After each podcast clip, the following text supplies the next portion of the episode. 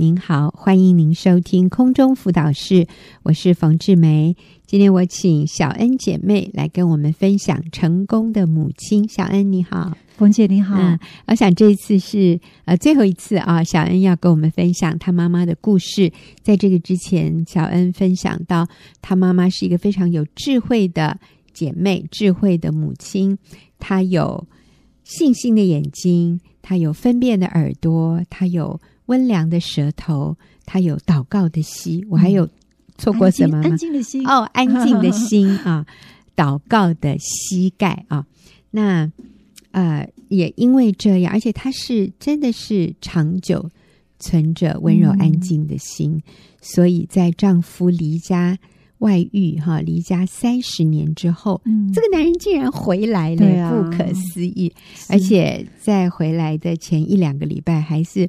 非常强烈的逼迫，是妈妈要签字离婚啊！妈妈都快已经承受不住了。这时候突然爸爸就回来了啊！所以真的是，呃，各位不要放弃哈！是的，你坚持到最后一刻，你发现，嗯，那个上帝的工作就就排山倒海来了。是，所以啊，全家都欢呼耶！爸爸回来了。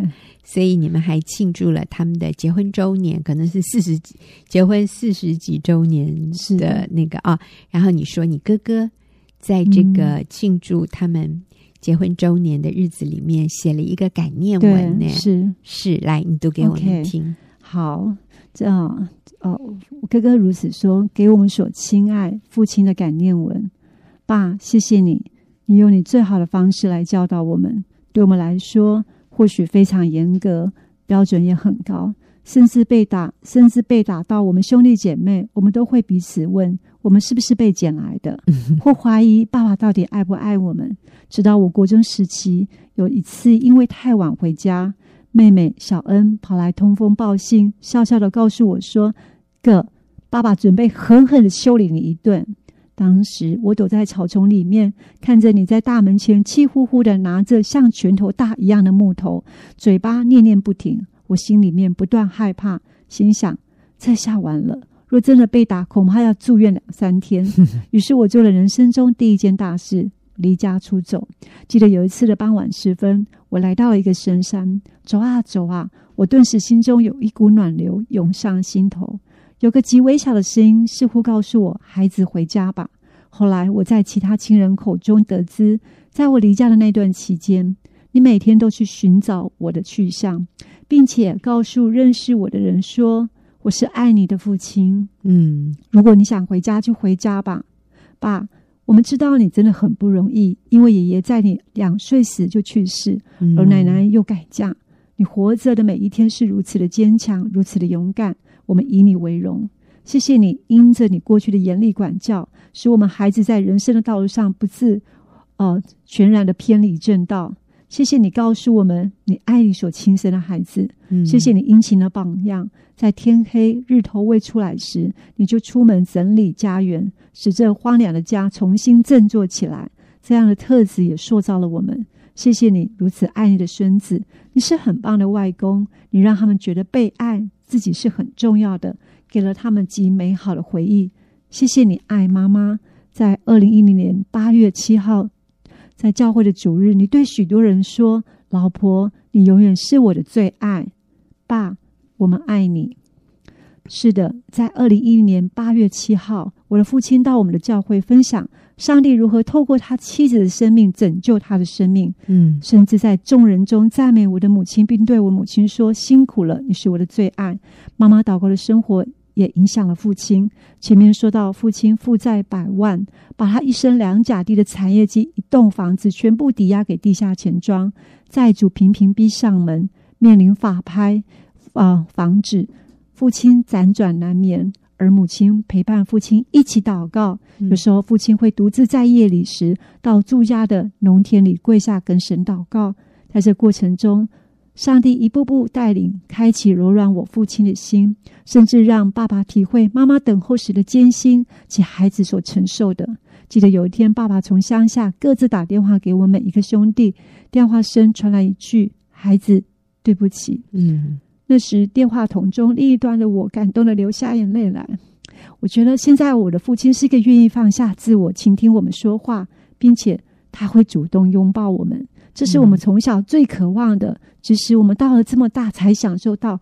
但到头来还来得及。嗯，圣经说：“这称为我名下的子民，若是自卑、祷告、寻求我的面，转离他们的恶行，我必从天上垂听，赦免他们的罪，医治他们的地。何等大的恩典啊！主怜悯赦罪之恩临到了我们这个家。嗯，主差派了一对爱主的夫妻，帮我们家清偿了百万的债务。哇！使得土地不用变卖在其他人手下。嗯，父亲、父母亲有房子可居住。”白白的恩典，主对我们的爱是如此深切，他只要我们的心转向他。嗯，在这里我也想说出，呃，我对母亲的感恩。嗯，妈，谢谢你，过去多年来，你为这个家庭摆上你所有的一切。我们的家从过往到如今，经历了一些重大的危难。记得那时的我们，始终看见你清晨独自默默的跪在房门，举起你的双手，孤单、微弱，甚至奋力的向神流泪，不歇息的祷告。谢谢你在子女的信仰道路上，你给了我们最好的示范及榜样。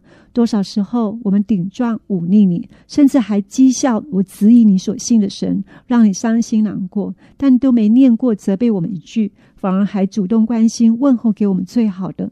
如今我们这些孩子、女婿、媳妇都一一的信主，跟随耶稣了。谢谢你妈，从你身上我们学习我们如何爱丈夫。你和爸爸四十八年的婚姻中，你始终忠贞的专一爱着他。嗯，你也让我们看见什么叫无条件舍己的爱。记得有一次，当我们的婚姻走到边缘时，主耶稣使我们想起了彼得前书三章四节里面那长久温柔安静敬畏神的你。你从不在我们面前抱怨过什么，甚至还鼓励我们学习去饶恕去爱。孩子的需要，你总是听见。记得每当我们说想吃什么，隔几天我们就会吃到香喷喷、热腾腾的饭，跟以及竹筒饭、红豆饭。谢谢你，妈，让我们知道一个妇女能做最重要的事情，就是在家中陪伴他们，与他们成长，并且服侍、敬重、顺服自己的丈夫。而我也很自豪，能够成为像你这，如同像你一样这样的一个母亲。我们看见了，看见耶稣在你的身上是何等荣耀美丽。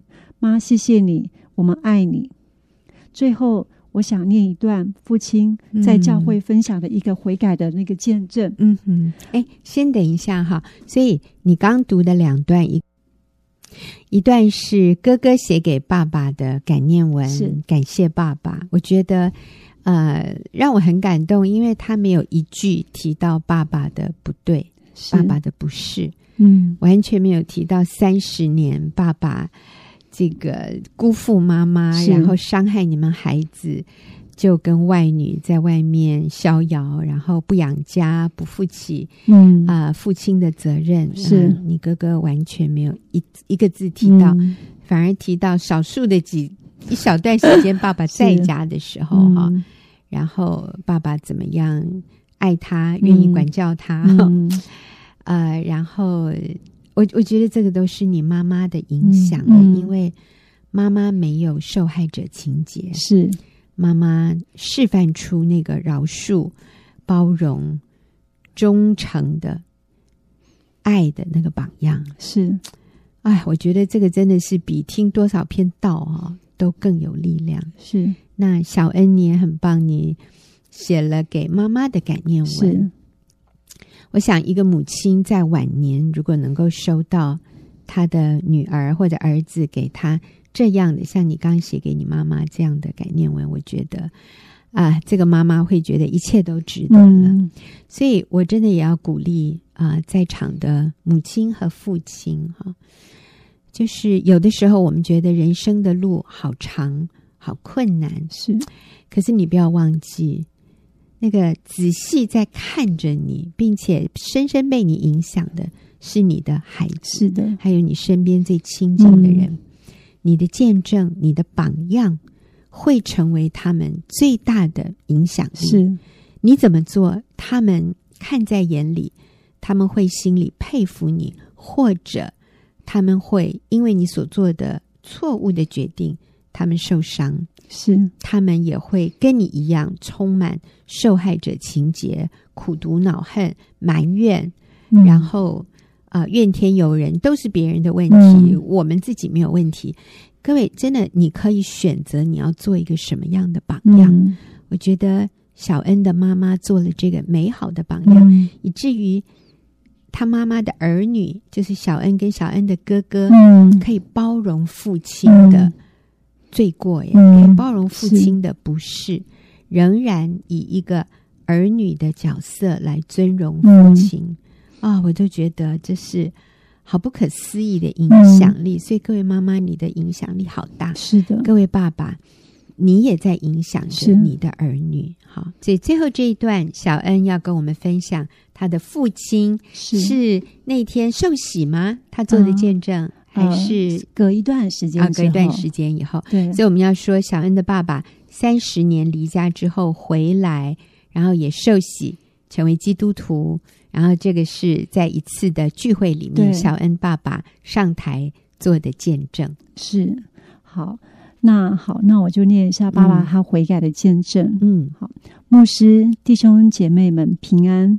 今天我感到十二万分的感谢神，赐我这个机会，能够在这里分享神在我生命以及在我家庭所做的。在我两岁左右，我的父亲就离开人间。我的母亲没多久就改嫁，而我从小就跟着外祖父，他耕种，我就跟着他下田耕种。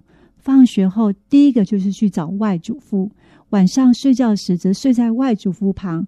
日复一日，直到我认识我的老婆，结婚生下五个儿女后，我外祖父没多久则含泪而离开人间。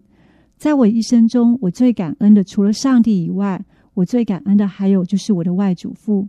因为外祖父他把他一生的产业及一栋房子留给我，他相信我会珍惜、珍惜，继往开来发扬光大。然而，在我婚姻进入十年后，我的婚姻就出现危机。我很爱我老婆，我对她那时候也很忠贞。但在我当兵时期，我因听闻外祖父说的话，在没有证据的情况下，我怀疑我妻子对我的不忠。但之后我才知道，我老婆对我是忠贞的，导致我是在这样的负气之下，伤害我的老婆及孩子，离开了这个家。从那时候，我一直到前五年，将近三十年，我与我老婆及孩子们的关系是破裂的。而我五个孩子在年幼时则四散各地，完整的家已经是支离破碎，万分的痛苦，且成为人人所叹息的家庭。祖先所遗留的产业成为荒凉，无人居住。在这样的情形下，我的大女儿高中时期重病开刀，大儿子结交帮派出车祸开刀。我之后，我的小女儿也同的同学发生车祸，同学身亡，而我的小女儿却侥幸未死。我的小儿子小学时期因受同学的欺负，所以常常打架，老师无法管管教。于是我把他带回自己教书的学校读教啊、读书。最后，老婆与她的表妹走在大马路街街上的十字路口时，两人被突然而来的轿车撞，表妹身亡，而我老婆幸存。而我也曾因心脏病，原本要开刀，因着我的二女儿小文、呃小恩及弟兄姐妹的祷告，医生就说不用开刀，已经好了，叫我回家。这种这些种种的事件，我们全家几乎榜上都有名单。我一生的梦想，付出一生的心血，就在二零零七年，因为我相信别人游说我投资，导致我全部的土地啊被人盗去侵占。我需要向地下钱庄借钱赎回土地。可是，在这过程中，我让我痛不欲生。我甚至有轻生的意念。对于我来说，它是我的生命。而而在正当我不知该怎么走下去的时候，我的女儿在三年前写了一封信，仅寄给我一本满福宝《荒漠甘泉》。他邀请我能上台北一趟来参加教会的圣诞晚会。那时六十岁的我参加圣诞晚会，我坐在教会最后面。当牧师说：“今晚有没有人愿意相信耶稣？若你愿意，请你走到前面，我们会为你祷告。”那时我感受到神在呼召我，对我说：“某某某，我给你六十年漫长的岁月，让你自由行生活。你的人生经历什么都走过，你该回到我身边，当我的儿子。”所以那时刻，我下定决心，我第一个从后面走到前面，我不看人，只看单单跟随耶稣。第二个礼拜的的主日，我主动找牧师，请他帮我受洗，开始我的新生命。在受洗的那一幕，我看到我的家人都一个一个掉眼泪。我对我的孩子，对我的妻子说：“你们所盼望的所看，都已经如今已成就了。”回乡下后，我仍然为着之前所说土地被侵占的问题，来到神面前认罪悔改。每到清晨时分，我就到家户外的草原上跪下呼求神，求主怜悯我过去我的我所犯的错，也求主救救我。即使我用尽人的办法，都没有神大能的手来的有能力。我感谢主，透过一对爱主的夫妻帮助我们，让我们的土地全数归回。哈利路亚，归荣耀归给神。因着耶稣，我与我老婆现在的关系不断的修复。老婆真是辛苦了，抚养五个孩子很不容易。以前我是个不容易对我老婆说我爱你的，但现在我会在孩子众人面前对她说：“老婆，我爱你。”自从信主后，我开始更珍惜如何与我的家人相处。今年我的孩子生日，我一个一个特别打电话唱生日歌祝福他们。主说，他使夫妻的心转向儿女，儿女的心转向父亲。因着耶稣，我的家不再成为荒凉，他使我的家再次丰盛。他安慰我们，拣选我们，使我们的后裔蒙福。我所有的大儿子、二儿子、女婿、媳妇也受洗跟随耶稣。现在我和我家都必侍奉耶和华，这个应许实现了。我深知主耶稣没有离弃过我，人算什么？他竟顾念我。神擦去我们一切眼泪，不再有死亡，也不再有悲哀、哭嚎、疼痛，以前的事都过去了。做宝座的说：“看啊，我把一切都更新了。”又说：“你要写上这些话，是可信、是真实的。”六十岁以前，我以为我能掌管我的一生，直到遇见耶稣，我看见我何等的骄傲，何等的自大，何等的自义。六十岁后，我要把我的一生献给耶稣。现在我什么都不缺，唯有耶稣使我身心灵都满足、健康、平安、喜乐。感谢主，我知道不单只有我们家不再一样，那愿意坚定委身在自己的婚姻里的弟兄姐妹们，我们都会看见那久已荒凉凄凉之处要重新被建造。田地的白骨会发芽，园子所种的要发生。主使公义和赞美在这个家发出了，他的话永不改变，是经得起考验的。每一位母亲对家庭都有极深远的影响力，甚至延续到子子孙孙。若你也想认识神，经验他的慈爱能力，让他来帮助你建立你的家庭。嗯，是哦，你爸爸。很会写耶，他是老师嘛？哦，是是是，哦，他对圣经也很熟哎，真的好棒啊！他很认真读圣经，真的，哎呀，才信主没没没多久，没几年哈，写的这么好，感谢主。所以我们看到一个母亲坚持不放弃她的丈夫，纵使这个丈夫曾经这样的背叛，曾经这样的荒唐。曾经这样的被蒙蔽，但是啊，小恩的母亲没有放弃，嗯，就是继续啊。我们再复习一下小恩的母亲做对的，用那个信心的眼睛，用分辨的耳朵，用温良的舌头，用安静的心，嗯、还有祷告的膝盖，哈、嗯，用这几样来持续的浇灌他的家园。嗯就算在孩子一个个出了问题，甚至离开神，甚至闯祸的时候，这个妈妈就是继续安静的信靠神，嗯、做对的事。是，结果最后一个一个孩子回转，然后连这个不可能的先生也回转，嗯、然后这么样的敬畏神，上帝也兴起一些事情，嗯、让这个先生能够紧紧的。来信靠神，求告神，是就是透过这个祖产哈，被被别人快弄走的时候，嗯、真是感谢神，上帝兴起不同的环境，嗯，让家里面一个一个都回来回转归向他。啊、所以一个母亲的影响力何等的大，是一个男人的影响力啊。今天如果啊、呃，你是啊、呃、弟兄，你是那位父亲，然后。你的太太不太配合，嗯、你的太太有很多的问题，嗯，没有关系，是。只要你坚持做对的事，是，呃，我们我们就是已经在得胜，是。在在正确在光明的这一方，所以我们一定会啊、呃，影响那个在黑暗里的人，那个走错方向的人，有一天那个人也要回转。是，那我想小恩全家的故事，尤其母亲的故事，给我们好大的鼓励，嗯，好大的确据和盼望，嗯啊、哦，所以。就像小恩的爸爸说的，如果你愿意，你也可以来信靠这位神。嗯，你邀请他进入你的生命，你就说：“耶稣，我愿意打开心门，邀请你进入我的生命里面。谢谢你赦免我的罪，求你来管理，求你来带领我的人生。”是奉耶稣的名祷告，阿门。你知道吗？耶稣就进入你的心里。他要帮助你，他要带领你，他要赐给你力量，指引你方向。是你也可以活出像小恩的妈妈嗯这样闪亮灿烂的生命，影响你身边的人，嗯、也影响子子孙孙。嗯、哇，小恩，谢谢你，谢谢你冯姐 跟我们分享了好多次啊。嗯、好，那我们休息一会儿，等一下就进入问题解答。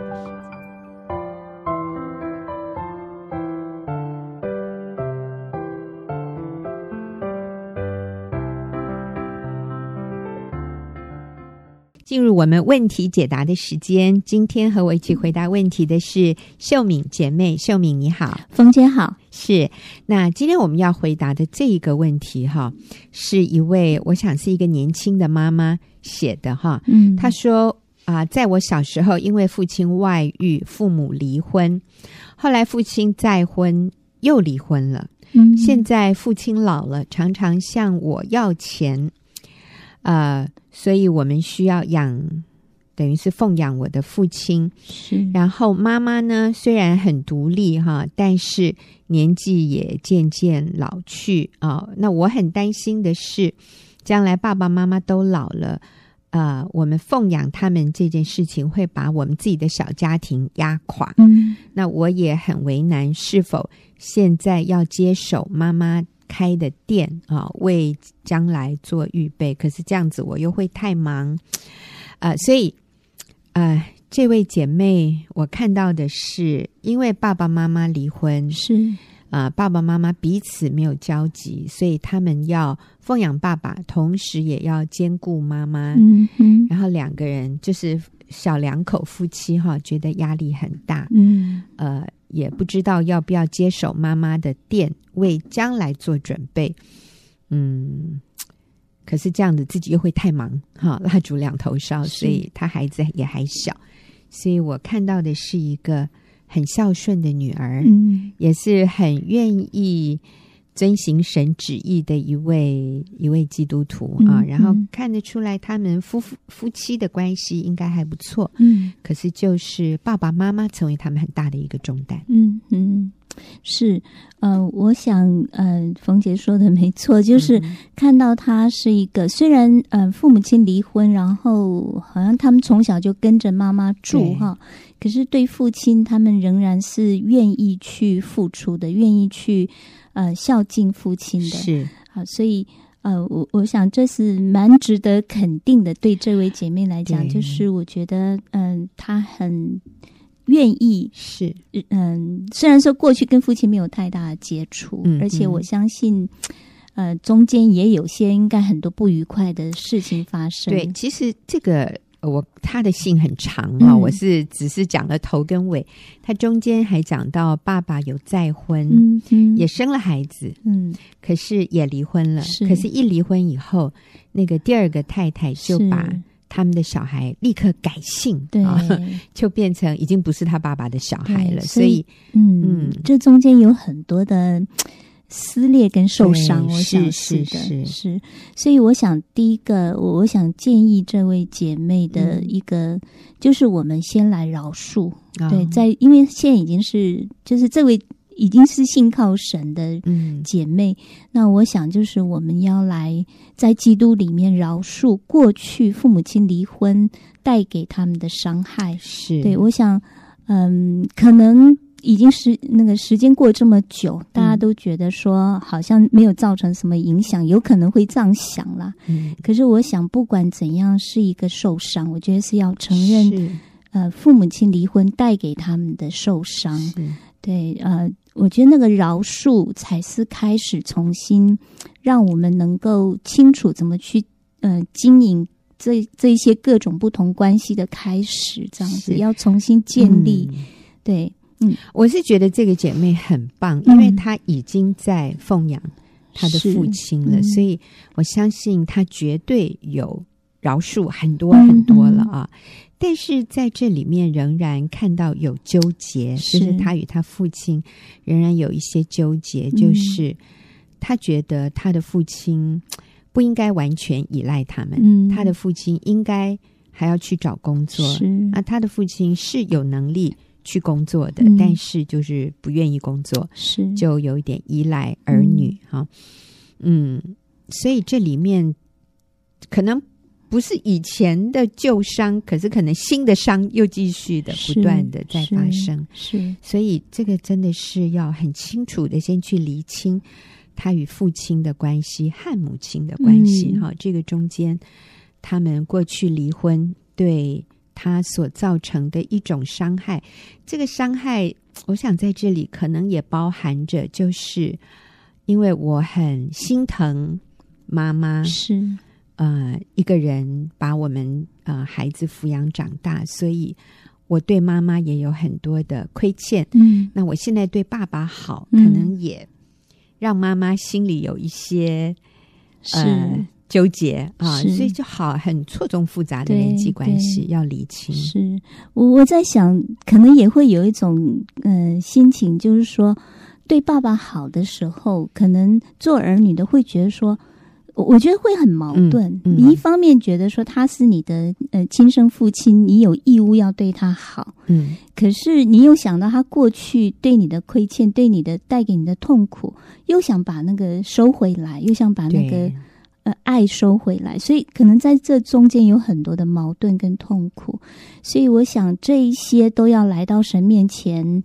我觉得一个一个就是要饶恕。嗯，我觉得只有在基督里面才能解决这些问题。嗯，是。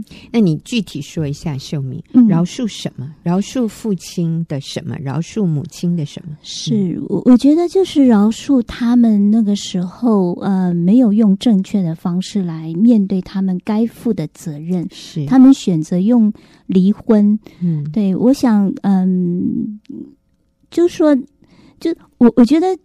在人际关系里面，我们经常会看不到自己要为自己负的责任。嗯，通常我们就会比较容易去负别人的责任，或者是要求对方来为自己负责。嗯，我觉得真的是我们要在基督里面都回归到零，回归到自己的位置上，就是我们来检视我们自己。如果婚姻出状况，如果夫妻之间呃，我们有一些问题。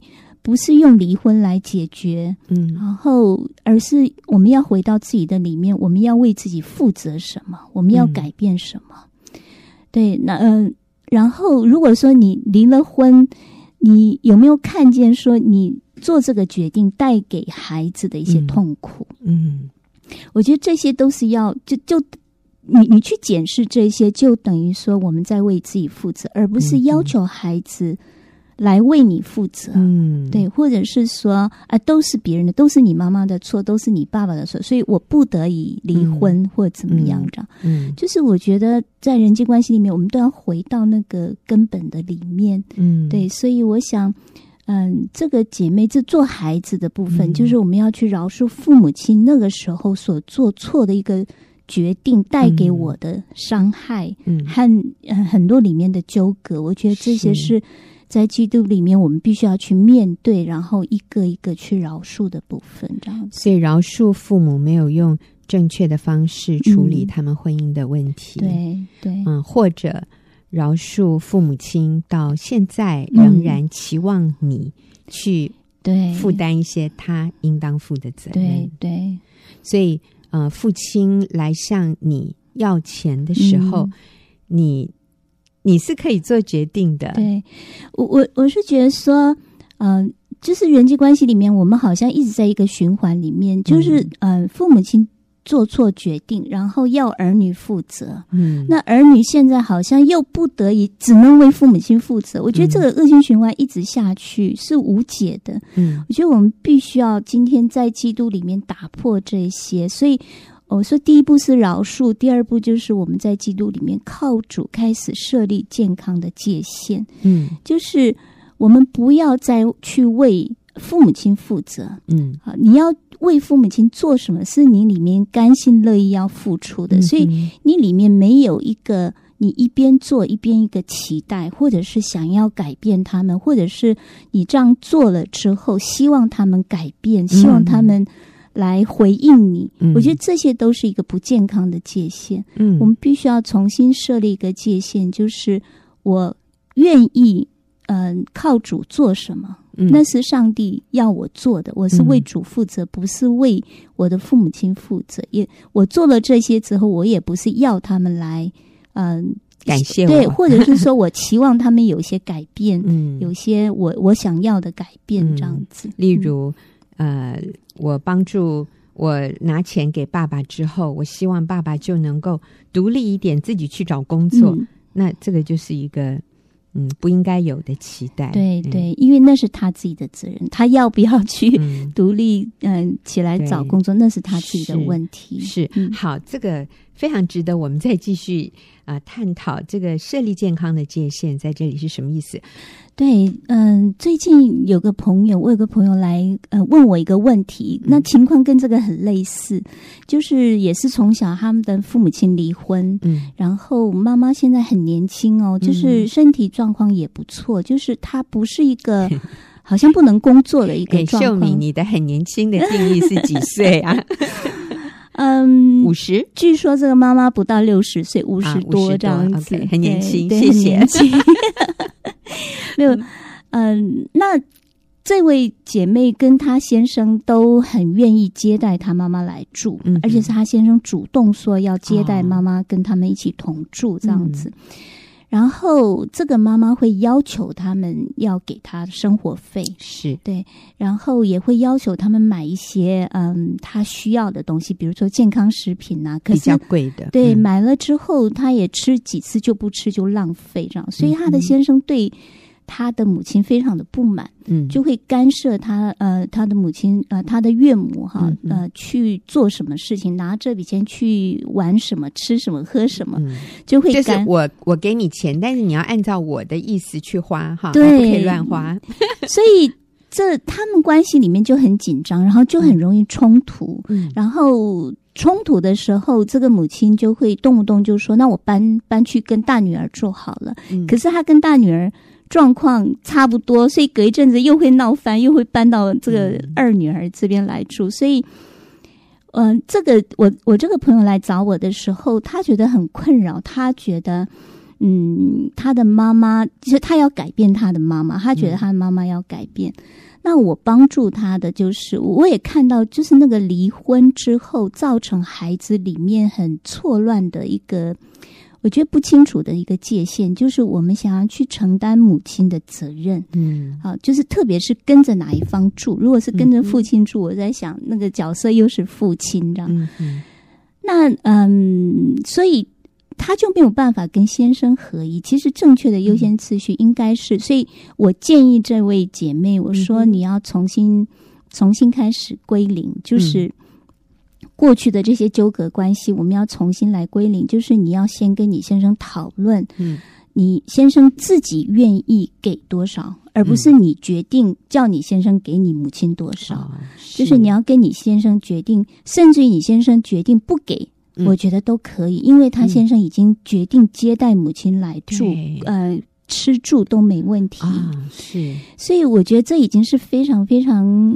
他先生非常仁慈，非常宽广，是，所以我觉得，呃，你要让你的先生自己清楚要给多少，是，那你要完全尊重你的先生，对，那然后跟你的先生讨论好，我们决定给这笔钱，那我们就不要再过问妈妈怎么拿去用，嗯、我们要让，因为他是成年人，对，他要为自己负责，嗯，就是你要把所有的责任划清楚，谁是这些责任是谁的责任，嗯，那你要负什么责任？我觉得要从重新洗牌，重新去经营这样的关系。刚开始有点困难，因为我给这位姐妹这个建议的时候，她眼睛瞪好大，然后 身体往后退几步，她那个表情就是我做不到。我我相信是蛮困难的，因为过去这样的一个习惯性的模式，一直一直重复，一直重复，要重新开始一个新的。呃，建立一个新的模式，我想是困难的。嗯，嗯，可是我觉得那是带来正面的一个方向。嗯，呃，秀敏你也提到，就是过去当他要跟他妈妈设立这一个好的、健康的界限的时候，嗯，譬如说，并不是对妈妈的需求百依百顺，嗯，然后妈妈就会用一招，对，让他完全瘫痪，对。是什么招数？他妈妈就会开始哭，嗯、开始自怜，跑出来就说：“呃，你知道我有多辛苦把你们养大吗？嗯、我离婚之后，我一个人要把你们两个养大，是多辛苦的一件事情。”这个姐妹一听这个，她就就哑口无言，对，就没有办法再做任何的事情。嗯、就像冯姐讲的，我觉得她有点麻痹，就突然瘫痪了，这样。嗯。那我是觉得，嗯，我我也跟这位姐妹讲，我说对，可见你的母亲里面有很多很多没有解决的东西，嗯，就是我们看见，就是他们都活在，啊、呃，我们不要说他们了，我觉得我们 都一样，就是如果我们没有看见自要为自己负责的，呃，是就是正确的一个态度，嗯，我们就会要求所有的行为是因为别人，所以我今天这样子，嗯。啊，或者是说我们要求别人来为自己负责，我没有责任。嗯、我今天这样都是因为怎样怎样。嗯，那这个模式会带动，如果是我们的儿女又不清楚，我们的儿女也在在这样的一个模式里面循环。嗯，那所有的关系就变得很复杂、很纠葛。嗯嗯、所以我就跟这个姐妹讲，我说。对，你要开始学习去不受伤，就是去饶恕。你妈妈讲这些的时候，嗯、你可以尊重她里面的感受，可是你不能因为这样子，所以好，那我就我我就又卷入那个负面的循环里面，嗯、好吧？我都让你，我都随你，可是你里面又是非常纠葛的，非常痛苦的。嗯、我说，我们必须要去尊重他里面有这样的一个想法，嗯，但是我们还是要回到跟先生合一。就是我们要决定啊、呃，怎么样给母亲这笔钱，然后我们就不干涉，我们尊重你，我们爱你，嗯，对。然后我也鼓励这位姐妹，我说，可见你妈妈里面有很多需要被满足，嗯、所以我们可以起来，就是给她呃肯定，谢谢你过去这样养育我们，真的是很不容易。对，我觉得就是回馈，就是一个。感恩一个肯定，但是我们不不去跟他的情绪和在一起，是这样子。嗯，是好，所以我们来做一个总结哈。嗯、我们给写信进来问问题的这位姐妹，呃，她的纠结比较多是跟爸爸的，嗯，哈。那所以第一个，我们建议就是饶恕。爸爸妈妈，嗯他们离婚这件事情对你所带来的伤害，还有这么多的复杂的纠结与困扰。第一个，我们饶恕；然后第二个，我们设立清楚健康的界限，就是我如果给我，就是甘心乐意的给，我不对你有期待，你没有达到我的期待的时候，我也不因此生气或者拒绝再。继续爱你哈，那这个是很重要的。但是你也可以决定不要给那么多，嗯，这个都是你可以决定的。然后第三个就是要去重新洗牌那个优先次序。嗯，那我们要说，你优先的应该是你的与你的先生，还有照顾到你自己的家庭。嗯，所以呢，我们真的要把自己的家庭先先照顾好，然后呃，同时再看看我们能够为父母亲做什么。是。嗯，你不要为了照顾父母亲，然后最后自己的婚姻一团乱，然后小孩也失去照顾，那这样是不合适的。所以你提到要不要接手妈妈的店啊？我觉得，嗯，这个可能不是你需要最优先做去考量的一个决定。嗯、然后最后呢，你说你很担心未来，那我们真的鼓励你，就是不要为明天忧虑哈。然后我们学习信靠神。来走一条信心的路。那在这里最重要的就是与你的先生合一，嗯，把你的孩子照顾好，然后把父母亲自己应该负的责任还给他们。如果你爸爸还能工作，我就我不认为你需要负担他那么多的生活费用。嗯嗯、好，那妈妈这这一块呢，你我们真的可以一起来信靠神，所以好棒。我知道这位姐妹也有参加妇女小组，嗯、所以在小组里面，其实你会得到很好的支持和正确方向的指引。那今天谢谢秀敏，也谢谢听众朋友的收听，我们下。